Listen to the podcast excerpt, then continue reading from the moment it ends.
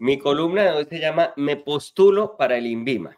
Es una carta abierta al presidente de la República sometiendo mi nombre a su consideración. Dice así, apreciado presidente, el propósito de la presente es poner a su consideración con humildad y ánimo de servicio mi nombre como futuro director del INVIMA, aspiración a la que tengo derecho desde que su gobierno, en generoso acto de inclusión social, removió las condiciones para que pueda ser ejercido ya no por las élites científicas y neoliberales del país, sino por colombianos del común que quieran aportar al gobierno del cambio, en concreto del cambio de requisitos.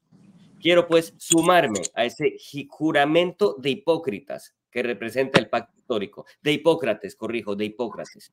Cometo errores de digitación a la manera de Irene Vélez para que observe usted sin prevenciones que soy uno de ustedes y postularme para el proceso toda vez que mi nulo conocimiento sobre temas científicos y administrativos y el historial que sobrellevo como youtuber hacen que mi perfil sea el adecuado para gerenciar una entidad que requiere de un director que piense por fuera de la caja, al menos de la caja registradora. Presidente, pocos líderes como usted tienen la osadía de rodearse de personas frescas, que piensen diferente, Así lo hizo con el director de la Unidad de Prevención del Riesgo, señor Olmedo López, un hombre de hoja de vida modesta cuyos mayores méritos laborales consistían en ser amigo de Julián Bedoya, ocupar una curul del consejo de un pueblito llamado Caramanta y gerenciar la campaña de Clarita López en Antioquia, donde aprendió a gestionar su primer desastre. Un hombre que sí, en este momento está destituido por la Contraloría y más grave todavía, se llama Olmedo, pero a quien usted le dio la oportunidad. Mírelo ahora como gran cabeza de la crisis ambiental más grande de nuestra historia reciente. Los cerros parecen una feria del libro organizada por Alejandro Ordóñez. De los páramos salen fumarolas que solo se habían visto en la sala de Susana Boreal o en las comisuras de Daniel Carvalho. Y allí está Olmedo, firme y resuelto y sobre todo empírico, justificando los 80 millones de salario que le asigna el Estado mientras aprende sobre incendios en el camino. Porque la única llama que había visto en toda su vida era la de la Plaza de Bolívar con la que se tomó un retrato. Cualquier otro mandatario lo habría inscrito siquiera en un curso práctico sobre fogatas dictado por Isabel Zuleta o lo habría destituido para nombrar en su reemplazo a alguien con experiencia en quemadas como Gustavo Bolívar. Pero ¿qué hizo usted, presidente? Acogerlo y sin juzgarlo, como enseñaba nuestro Señor Jesucristo, porque sabe que si bien Olmedo era un don nadie en el delicado asunto de la gestión de desastres, este es el gobierno de los nadies y merecía una oportunidad. Sé que el gobierno del cambio ha mostrado imaginación y audacia en la administración pública y que gracias a él se han revaluado conceptos anticuados como el de conocimiento técnico o definición de roles, instaurados por los dueños del gran capital desde Chapinero. Apenas esta semana el ministro de Salud planteó una reforma tributaria. El del Interior anunció la construcción de centros de salud y la Cancillería entregó pollos de engorde en La Guajira hay que permitirlos divagar, como aconsejaba el ministro de Hacienda, antes de anunciar que no pagará nóminas de enero para recuperar lo que pagó tres veces.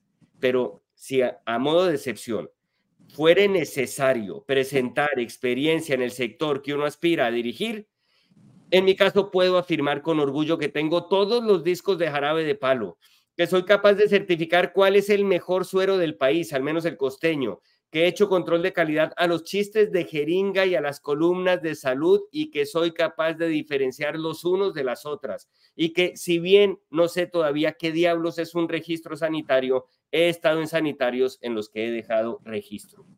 Bajo mi administración renovaré la licencia del producto Revertrex de Amparo Grisales para que se le distribuya de forma gratuita al ex canciller Leiva. Otorgaré certificado medicinal a la chicha, la changua y demás bebidas ancestrales Retiraré permisos a todo retroviral que cure los virus que se esparcen por las estrellas del universo. Daré estatus de droga al café. Clasificaré la raspadura de rodilla como enfermedad incapacitante. Elevaré el precio de cada caja de Pax, en especial de la rebajada Pax Total. Incautaré las queratinas de EPA Colombia y se las entregaré a modo de donación a Isabel Zuleta. Encargaré de los temas de etiqueta a Carmiña Villegas Emitiré un edicto para dejar de llamar enfermedades a las enfermedades para que baje por defecto el número de enfermedades y prohibiré la venta de valeriana con el fin de alterar los nervios de ya sabemos quién. Imagino que en este momento sopesa la vida, la hoja de vida de candidatos que despiertan su interés.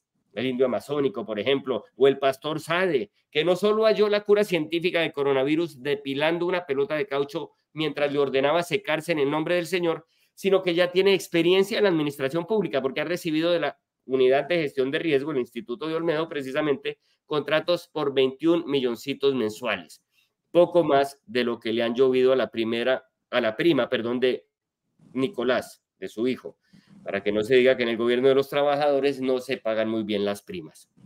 No descarto que quiera nombrar a la propia ministra de Transporte para que desde el INVIMA y como corresponde a su tradición, clausure no las justas olímpicas, sino las supertiendas olímpicas. O que ya haya resuelto entregar la entidad a Laura Sarabia para que se ocupe de eso ella también. ¿Qué diablos? Pero antes de decidirlo, contemple mi nombre. Quizás no hago parte del círculo cercano de doña Verónica, la directora de recursos humanos del gobierno, esa headhunter ad honorem, que no cobra un solo peso por su trabajo. Eso es austeridad. Para ella seré un simple hijo de vecino, aunque por desgracia no del conjunto Santana de Chía, como para merecer el nombramiento. Pero permítame pedirle entonces que crea en mí. Deje que mi nombramiento me caiga como el de la señora Rusinque, del cielo, si quiere, ubique a Holman Morris como mi segundo de a para que él maneje los asuntos importantes, pero valore mi hoja de vida. Soy de los que creen que su presidencia todavía tiene remedio y quiero ser quien emita el certificado.